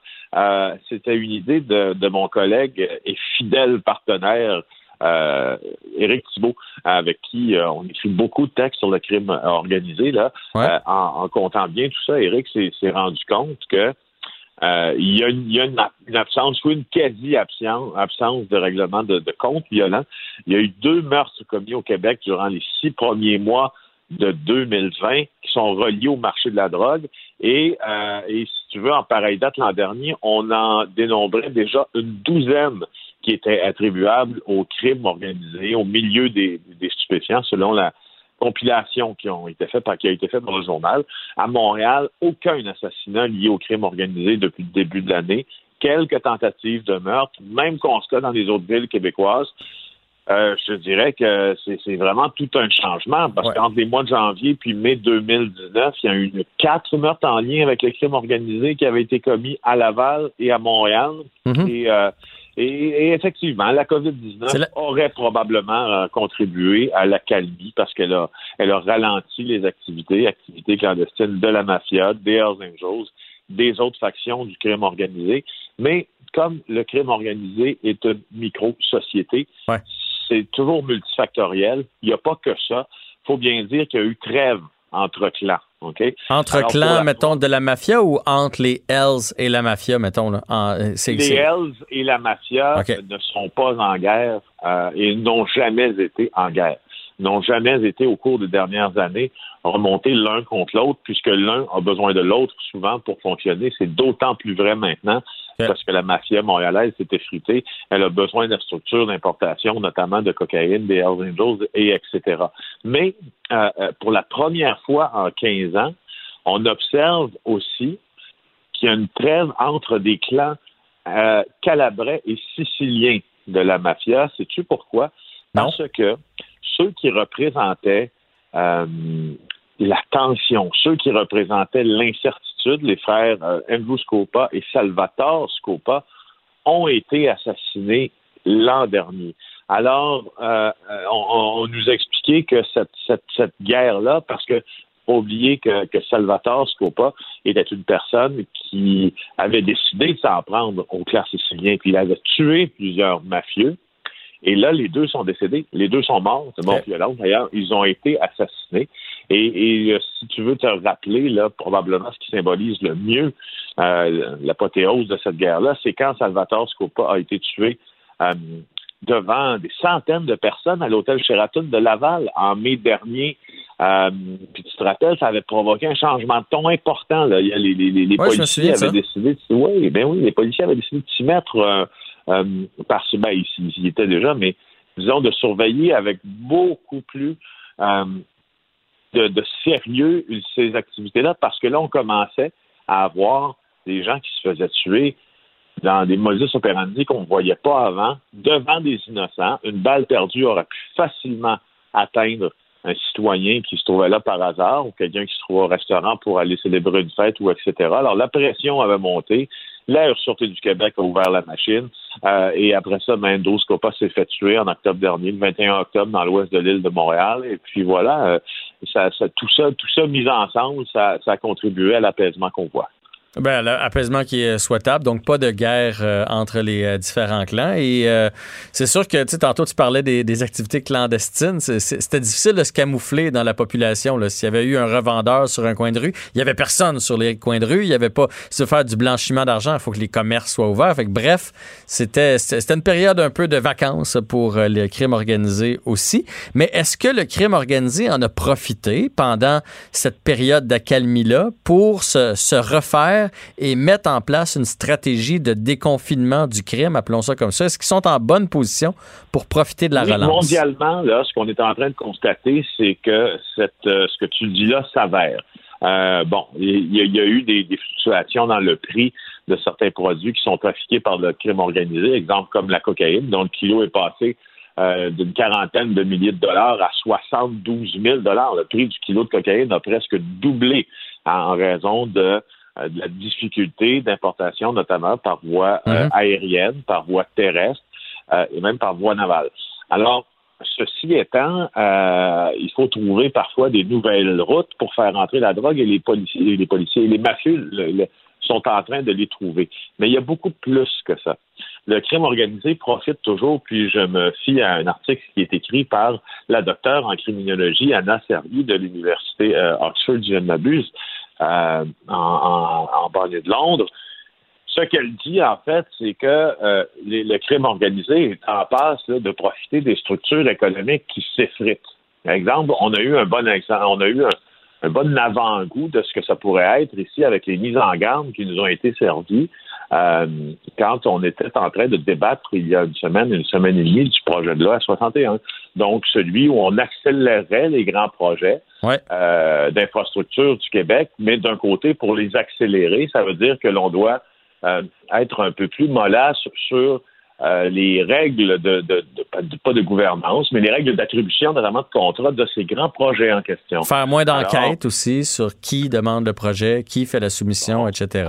Voilà. Alors ça, ce sont Hmm. toujours, dis-toi que euh, tous les experts le disent, chaque petite craque qui peut être utilisée par le crime organisé pour entrer dans l'économie légale euh, sera utilisée. Donc ça, c'est c'est- il y a un contexte mondial et global qui qui facilite euh, les activités du crime organisé. Il y a le prêt usuraire aussi. Il comprend que euh, plein, plein, plein, plein de citoyens ne retrouveront pas l'emploi euh, qu'ils avaient avant. Plein d'entreprises ont fermé. Il y a des gens qui devront se tourner parce qu'ils ne seront pas capables de se faire financer par les banques, par des moyens de financement alternatifs qui sont parfois détenus par le crime organisé. Une autre source de revenus supplémentaires par celle-là, par cette voie.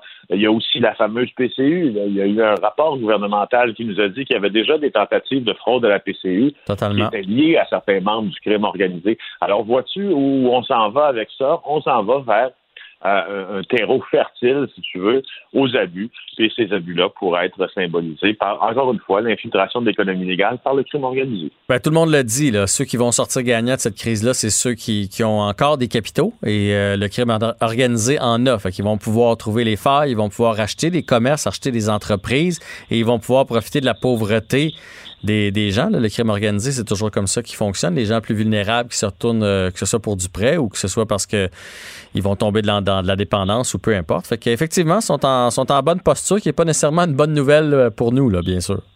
Exactement, comme dirait Claude Poirier, Jean-François, bien parlé. Merci. Félix, c'était fort intéressant encore une fois aujourd'hui. Puis, euh, euh, c'est pas pour rien que les séries sur la mafia, sur le crime organisé, etc., ça fonctionne toujours bien. C'est un milieu qui pique quand même notre curiosité. Alors, un grand merci. Ça me fait plaisir. À demain. À demain. Jean-François Barry.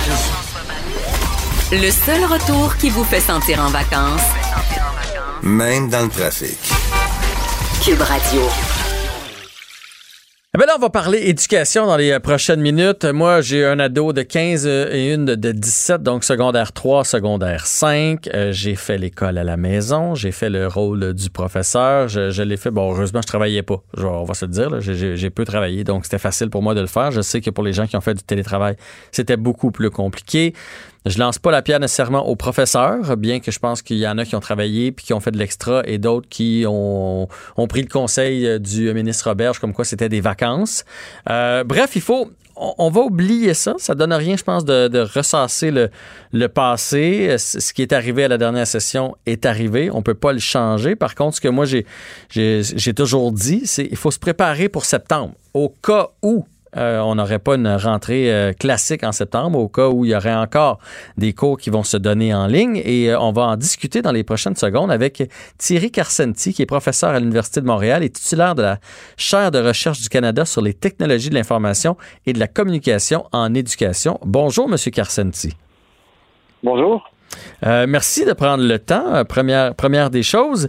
Et euh, je veux qu'on aborde le sujet des... Bon, on le sait, le, gouvernement a débloqué des sous pour des iPads, pour pouvoir réussir à rejoindre tout le monde, des iPads qui seraient même déjà reliés à un réseau, donc on n'aurait pas besoin d'avoir de Wi-Fi à la maison. Est-ce que c'est quelque chose, selon vous, qui est réalisable de faire en sorte que tous les élèves du Québec puissent avoir un encadrement et euh, des, gadgets informatiques pour avoir l'école à la maison? Ben, je pense que le geste du gouvernement était nécessaire. Ce qu'il faut comprendre, c'est qu'il y a beaucoup de familles au Québec où il y avait un nombre insuffisant d'outils informatiques pour leur permettre de faire l'école à la maison. Et donc, dans ce cas-là, il y avait des inégalités importantes et je pense qu'il était nécessaire de corriger le tir. Donc, avec l'investissement en éducation, on va corriger le tir. Toutes les familles, ou presque, en tout cas on le souhaite, auront la possibilité d'avoir des équipements à la maison. Et là maintenant, euh, les mesures sont plus complexes, ça va dépendre des écoles, des commissions scolaires, il y a plein de facteurs autour de ça. Mais c'est pas parce qu'on a des tablettes à la maison que l'école à la maison, ça va bien se passer pour autant. Il y a beaucoup d'autres choses qu'il faut mettre en place. aussi. Totalement. Totalement, mais, mais, mais moi, per- personnellement, j'ai trouvé ça un peu déguisé. Là, quand il nous disait au début qu'il on, il voulait pas que nos enfants aient de l'éducation en ligne, que- qu'il ne voulait pas que les professeurs fassent de suivi parce qu'il créait euh, l'inégalité. Sauf qu'aussitôt qu'il a été capable de faire quelque chose, euh, on a envoyé des courriels avec l'espèce de, de, trousse qu'il appelait et on a invité les jeunes à aller sur des sites comme AlloProf et tout ça. Donc, si tu es équipé pour aller sur AlloProf puis que tu es équipé pour recevoir un courriel, ça veut dire que tu es aussi équipé pour faire un, un Teams avec ton professeur. Fait que c'était, c'était un peu une, une façon de faire passer euh, le- le- notre manque de préparation sur le dos de la technologie, non? Ben, écoutez, il y, a, il y a eu plusieurs choses. Puis comme vous l'avez dit un petit peu au début, on ne va pas revenir sur ce qui a été fait cette année. Je pense que personne n'a souhaité la pandémie. C'est Mhm. arrivé. On y est tous allés de, de bonne foi en essayant diverses choses. Mais ce qui est certain, c'est que moi, je me dis, il faut être prêt pour l'automne. Et est-ce que, est-ce que toutes les écoles seront prêtes? Est-ce que tous les enseignants seront prêts? Est-ce que tous les enfants seront prêts aussi? Parce que vous dites que vous avez eu des enfants à la maison. Est-ce que c'était facile pour eux de se lever le matin avec un horaire et de faire des cours en ligne, d'aller sur AlloProf ou peu importe? Certainement pas. Et donc, Très il y a un travail impor- euh, il y a un travail important de préparation à faire, pas juste pour les enseignants, mais pour les familles, pour les enfants aussi. Et je me dis, je pense qu'il faut profiter de, de ce moment d'accalmie de la pandémie pour se préparer. Ouais. Pas attendre que la pandémie revienne en octobre, puis on referme les écoles et encore une fois, on n'est pas prêt. Et moi, je pense que c'est vraiment important. Et beaucoup de pays le- se, se préparent dès maintenant, justement. Personne ne la souhaite, la pandémie, encore une fois. Euh, Hier, au Québec, on n'a que des bonnes nouvelles. Tout le monde était content. Mais quand on regarde ce qui se passe chez nos voisins du Sud, on se dit, OK, c'est pas parti encore. Et l'Organisation mondiale de la santé, ce qu'elle dit, c'est qu'actuellement, il y a des records de cas euh, à travers le monde. Donc, c'est loin d'être parti. Je me dis, au Québec, si on regarde no- notre province, qu'est-ce qu'on pourrait faire? Ben, à ce moment-là, il y aura un grand travail parce que il faut pas se le cacher. Le fait de donner des équipements, on va régler en partie un problème. Mais donner ça à un enfant, tout le monde, ils vont pas aller sur- aller sur AlloProf par défaut. Ils vont aller sur Netflix, ils vont aller sur les réseaux sociaux, Bien ils sûr. vont vouloir faire d'autres choses. Mais voilà, alors il faut une formation pour les jeunes, il faut une formation pour les enseignants et il faut travailler, je pense, avec les familles aussi pour être certain que ça se passe bien. Ce serait une erreur de croire que en investissant 150 millions dans l'équipement, tout va bien se passer après. Et je sais qu'au Québec, il y a beaucoup d'écoles, il y a beaucoup de commissions scolaires qui déjà commencent à réfléchir pour mettre en place justement des formations pour les enseignants, euh, des, des espèces de formations pour les familles, pour les parents, pour les enfants, pour leur expliquer qu'est-ce qui arrive si jamais la pandémie revient. Et ça, c'est une bonne pratique. Il faut s'inspirer de ça. Oui, ben ça, ça c'est certain qu'il faut se préparer. Puis effectivement, euh, au- autant au niveau des, des moi là, en tant que papa, euh, c'était très difficile d'enseigner les sciences, des maths, les français. J'avais mon, mon, maximum de capacité. Non, mais je veux dire, un professeur supplément, en- suppléant en français euh, qui arrive de l'histoire pourrait pas donner le cours. Alors je, je voyais pas de quelle façon moi, en tant que papa, j'étais capable de donner tout ça. Euh, il faut, il faut s'améliorer partout, mais moi je pense que ça passe par le suivi. Je ne sais pas ce que vous vous en pensez, mais demander à un ado et même je dirais demander à un être humain de faire un travail, peu importe lequel. On va prendre l'exemple de cinq pages de mathématiques, des fractions, mais en disant il n'y a jamais personne qui va le regarder, puis il n'y a jamais personne qui va le corriger. C'est très très très difficile de se motiver et de le faire euh, à 100% de ses capacités. Écoutez, vous avez tout à fait raison là-dessus. Nous, on a eu la chance, on a profité de cette période-là aussi pour réaliser une enquête auprès de parents, auprès d'élèves aussi. On a eu plus que 10 000 participants qui ont participé à l'enquête. Et ce que l'enquête révèle, c'est que les jeunes, ils ont rapidement appris, c'est que ça voulait dire quoi facultatif. Quand t'es Mhm. pas obligé, qu'est-ce qui arrive? Ben, on le fait pas. Et donc, là-dessus, vous avez raison. Si on donne des devoirs, mais on vérifie pas, il y a plein d'enfants qui vont pas le faire. Donc, le suivi, mais pas juste le suivi, un suivi régulier. Et quand on donne des tâches à faire, on s'assure que ce soit fait. Et encore une fois, l'idée, c'est pas de regarder ce qui s'est passé depuis mars passé. C'est arrivé, personne ne l'a souhaité. Ouais. Mais pour l'automne prochain, on peut pas avoir une année facultative encore. Là, je pense que pour l'automne prochain, il faut vraiment être prêt et il faut regarder quelles balises on va mettre justement pour que tout le monde fasse sa part des choses. Et puis, quand on regarde certaines universités, si je prends par exemple l'Université de Montréal, les étudiants ont déjà reçu un courriel qui les informe des différentes modalités qui sont possibles à l'automne. En présence, comme le souhaitait le ministre Roberge, à distance si jamais la pandémie revient, ou peut-être quelque chose entre les deux. Mais dès maintenant, on informe les étudiants des modalités de comment ça va se passer. Je pense qu'au primaire et au secondaire, ils sont plus jeunes, euh, ils manquent plus d'autonomie. Il faut aussi dès maintenant commencer à les informer de qu'est-ce qui va se passer pour l'automne. Vous savez, ça rassure les parents, ça rassure les enfants, ça va même rassurer les enseignants d'avoir une idée un peu plus de comment ça pourrait se passer si jamais la pandémie revient. Et je pense qu'on ne peut pas attendre que ça revienne. Il faut commencer nos efforts de travail dès maintenant. Ah, ça, je suis bien d'accord qu'eux doivent se, concentrer à trouver des solutions et effectivement nous tenir au courant. Moi, j'ai une fille là, qui vient de finir le secondaire 5, donc elle s'en va au cégep. Et euh, ben là, on est dans est-ce qu'on achète une voiture ou on n'achète pas une voiture? Parce qu'elle n'a pas besoin de voiture si euh, l'école se fait à, à la maison. Puis je me souviens, moi, quand j'étais jeune, euh, j'arrivais d'un petit village, euh, fallait à l'école à- aller à l'école à Trois-Rivières, donc c'était dans des pensions ou c'était dans des appartements. Fait que ça aussi, là, tu sais, je veux pas payer un appartement pour mon enfant qui va au cégep si jamais finalement le cégep se fait en ligne. Fait que oui, on va devoir être tenu au courant. Vous commenceriez par où, vous, euh, pour euh, pour réussir euh, à, à offrir. Mettons, mettons qu'on se dit un parce que moi je crois pas au tous les étudiants à l'école en septembre, cinq jours sur cinq, là, du primaire jusqu'à l'université. Vous commencez, ça serait où vos points les plus importants, là, sur quoi miser pour avoir une belle entrée du côté euh, de, académique en septembre? Ben, moi, je pense d'abord que l'information est importante et puis il faut préparer les gens à plusieurs scénarios parce que euh, dans l'idéal des mondes, on a trouvé un vaccin, tout le monde est vacciné, mais on Ouais. sait que ça n'arrivera pas. Alors donc, on oublie ça tout de suite. Et donc, oui, une rentrée pour les plus jeunes.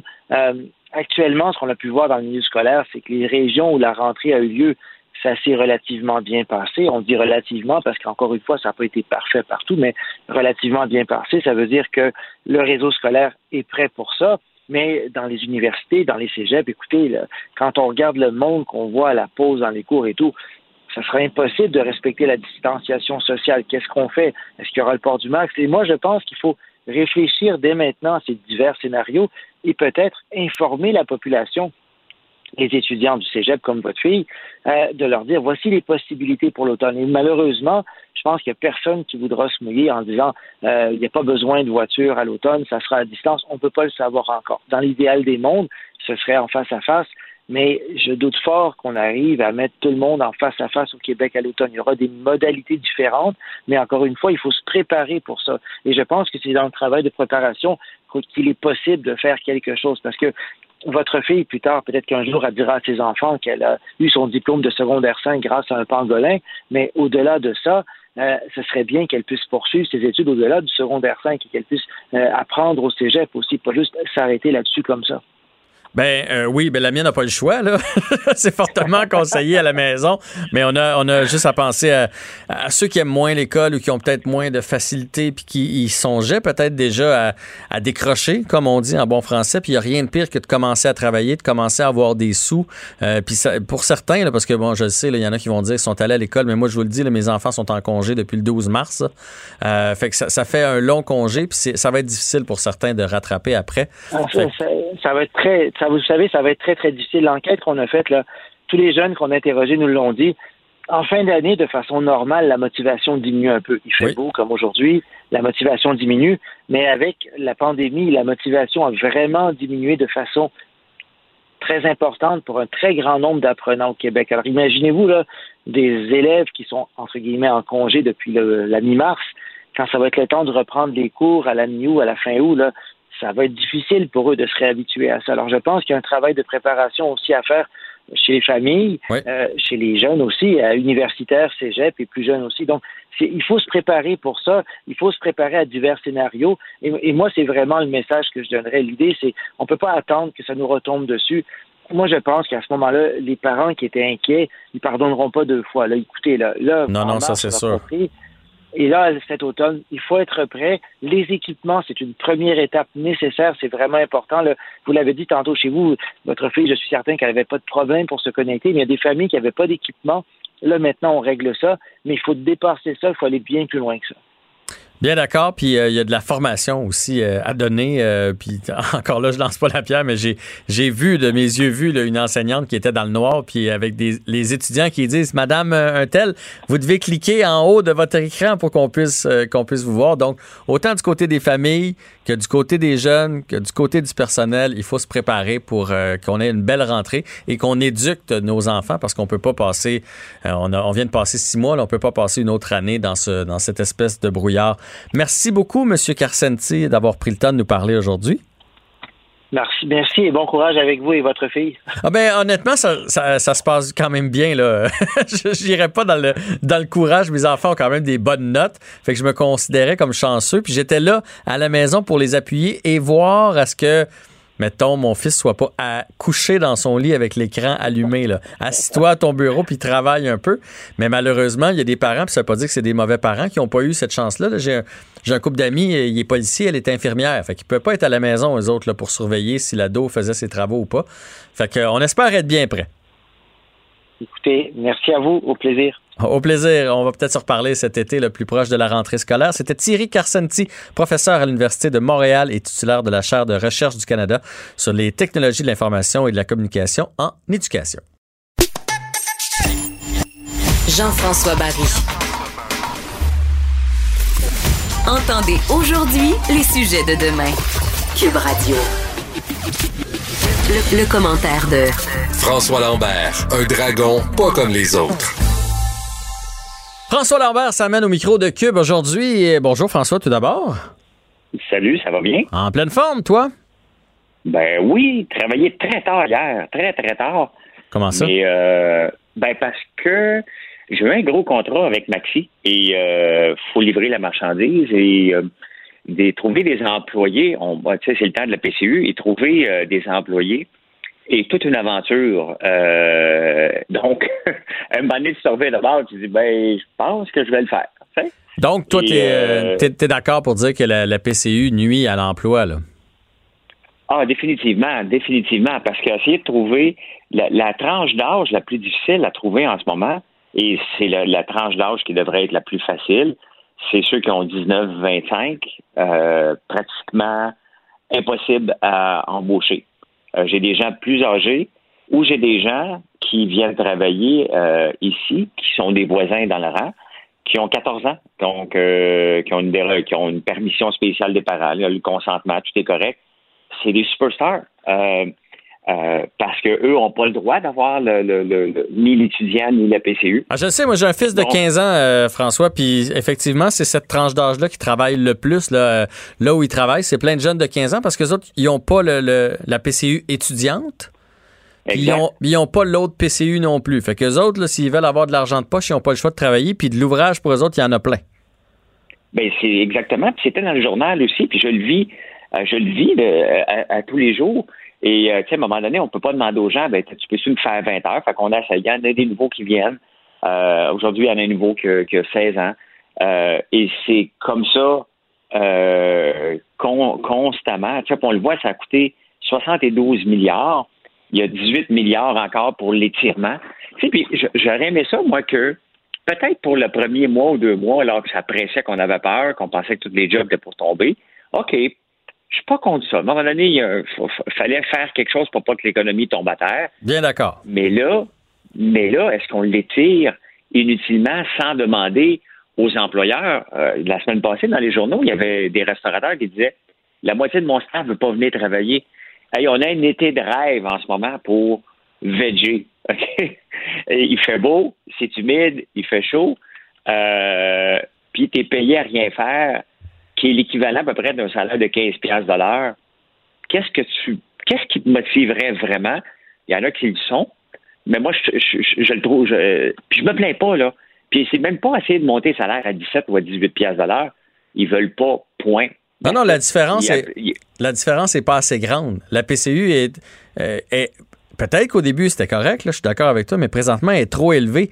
Moi, j'ai ma fille de 17, ok, puis euh, ma fille de 17, si tu fais le calcul entre, tu vas aller travailler 30 heures semaine ou tu vas aller travailler le minimum d'heures pour pas avoir de pénalité sur ta PCU, ben t'es bien mieux de travailler le minimum d'heures ou de pas travailler du tout. Fait que c'est, ça prend que- soit quelqu'un qui peut pas l'avoir, qui sait pas compter ou qui a vraiment envie de travailler. Puis il y en a, il y en a qui ont vraiment envie de travailler, mais euh, je te dirais que c'est pas malheureusement euh, la norme. Je suis pas en train de me plaindre. Je veux dire, on se revire de bord, puis euh, il y a des jeunes qui, qui vont vivre une expérience euh, de leur vie cet été en venant travailler pour nous, de faire un contrat pour des grandes bannières. Mhm. Euh, c'est tout un challenge, puis ils apprennent le sens des responsabilités. Totalement. Euh, puis, je veux dire, ils sont obligés de prendre des responsabilités plus grandes. Il y en a qui sont capables. J'en ai une, vraiment. C'est une adulte, là. Elle a, elle a 14 ans. mais c'est une adulte. Elle gère une équipe. Puis, euh, tu sais, elle, elle- elle fait avancer. Elle a des objectifs. Puis, pas de surperformance, là. Mais des objectifs regarde, il faut livrer 500 pots pour demain. Puis, elle s'organise son temps en conséquence. Et, mais, ça l'affecte, honnêtement. Puis, la, réalité, c'est que les gens réalisent pas, Jean-François, que les 72 milliards, là, c'est tout le monde qui va le repayer après. C'est pas un cadeau. C'est pas de l'argent de surplus qui traînait dans un fond de tiroir. C'est de l'argent qu'on est obligé d'aller emprunter. Donc, on emprunte euh, sur le futur pour, euh, pour se payer du bon temps en ce moment. Parce que, l'économie est loin d'être à terre. On en a parlé hier. Pour le moment, l'économie roule comme si elle, elle n'avait jamais eu, eu, eu d'arrêt. Donc, euh, ça va peut-être arriver, arriver, mais à ce moment-là, bref, ça, ça, ça l'impacte beaucoup. C'est beaucoup d'argent. Et, Et on va payer longtemps. puis on va payer très, très longtemps, Ouais. effectivement. Le- le- je pense que ce qu'on oublie dans le mot PCU, c'est le U de urgence. Tant, tant que c'était de l'aide d'urgence, là, moi, j'étais bien d'accord avec ça. À partir du moment où tu te la coules douce cet été parce que tu as la PCU, là, c'est, là, c'est plus de l'urgence. Là, là c'est, c'est, c'est, une, c'est une gâterie, mais c'est une gâterie sur, sur, le, sur le dos des autres. La, la seule peut-être bonne nouvelle que je vois, c'est qu'il y a des gens qui vont ressortir de cette crise-là. Puis je peux pas croire que je dis ça, là, mais je pense qu'il y a des gens qui vont ressortir de, de ça plus riches. Oui. Parce que parce Ben qu'il y, a oui. des- il y a plein de monde là, qui font. moi, Je l'ai calculé avec ma fille, c'est 76 heures. Si tu fais 76 heures au salaire minimum, tu peux. Puis je te dis pas que ma fille, c'est ça qu'elle fait, hein? Parce qu'on a pesé le pour et le contre, puis on a pesé l'expérience de vie versus la PCU, etc. Là. Mais si tu veux, tu peux faire jusqu'à 76 heures par mois et recevoir en plus ta PCU. Donc, en bout de ligne, là, un jeune, mettons, qui veut faire ça, à la fin de son été, il va pouvoir se l'acheter son auto pour aller au cégep. Là. Définitivement. Puis, euh, mais, mais c'est ça, c'est l'urgence et d'utiliser.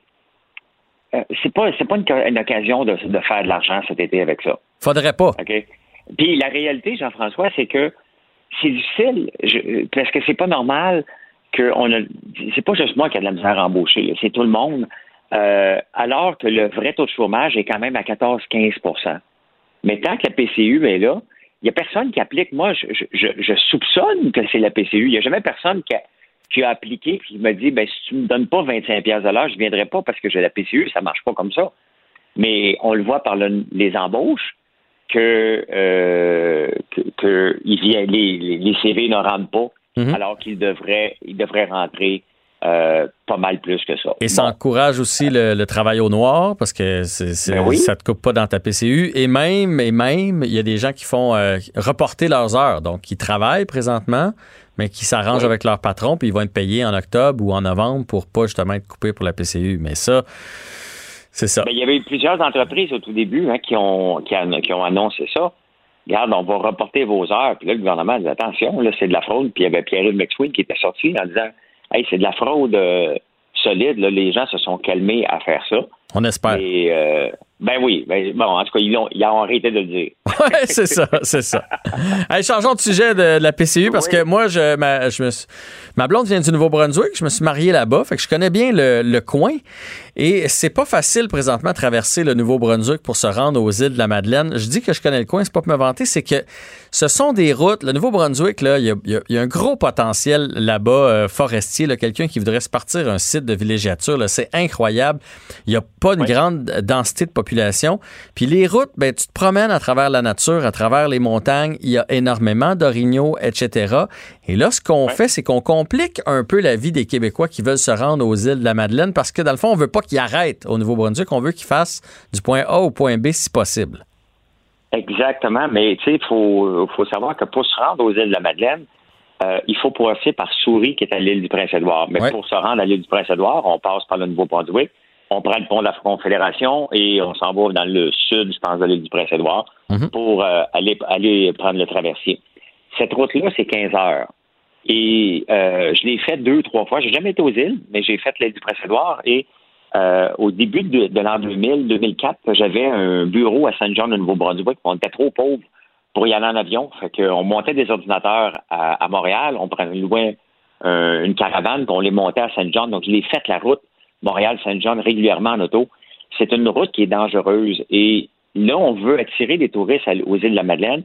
Acheter un billet d'avion pour aller aux îles de la Madeleine, Ça n'a pas de bon sens. ça vaut ça n'a pas de bon sens. T'es mieux de, de, de- sauve-toi euh, à Singapour, là, ça va coûter moins cher. Et je niaise pas, là. Non, non, c'est vrai. Euh, et donc, il te reste une, une seule, une seule route, qui est le traversier. Je pense que tu peux prendre un traversier de Montréal, mais je suis plus certain. Là. Mais la, la- la vraie route, c'est de passer. Mais là, le problème, Jean-François, c'est que on est dans un pays. Et je veux bien croire qu'on ne veut pas que les Américains viennent chez nous.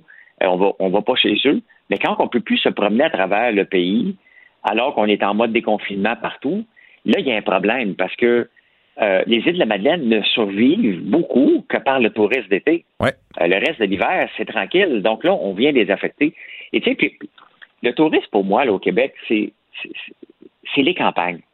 On parle beaucoup de Montréal, que c'est la place, mais Montréal a été bâti pour être une ville de festival. Ouais. T'enlèves les festivals comme on a là en ce moment, il se passe plus rien.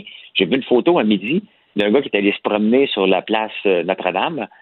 Il a fait un chat en face de la basilique. Il n'y a pas un chat le 23 juin sur, euh, de- devant la basilique Notre-Dame. C'est- grave là, ce qui se passe au point de vue tourisme. Donc, est-ce qu'on est obligé de rajouter euh, des couches de compliquer, de, de, de, de- pour compliquer la vie des touristes? Puis, tu sais, moi, je regardais le Tour de France, là, j'espère qu'il va passer cette année éventuellement, que pour les paysages. Là, je, je me suis- je suis la compétition de vélo, mais moi, je regarde les paysages, puis je me dis après, OK, je vais aller, je vais aller, Je vais dans aller ce visiter ça. Ah, ouais. je vais aller visiter ça. Vas-tu vu comment cette campagne-là est, est belle? J'ai fait le Tour de France deux fois en auto. Je voulais rien savoir d'être à Paris. J'ai vu la Tour Eiffel, parfait, tu prends photo. Puis après ça, on peut-tu aller dans les campagnes, voir comment les gens vivent, comment on va, on va aux îles de la Madeleine pour découvrir les Madeleiniaux, les, les, les- gens, comment ils vivent. On va revenir avec l'accent. Euh, on va acheter du, du homard. On va, tu sais. Mais tout ça est compliqué par une route impossible à- de se rendre. Tu sais, il faudrait que Justin Trudeau se dise, écoute, le garde on est au Canada, il va falloir rouvrir les, les, les, frontières pour tout le monde. Tu sais, euh, c'est pas trop demandé de, tu sais, pour moi, on se complique trop la vie et on va tuer le tourisme aux îles de la Madeleine cet été complètement.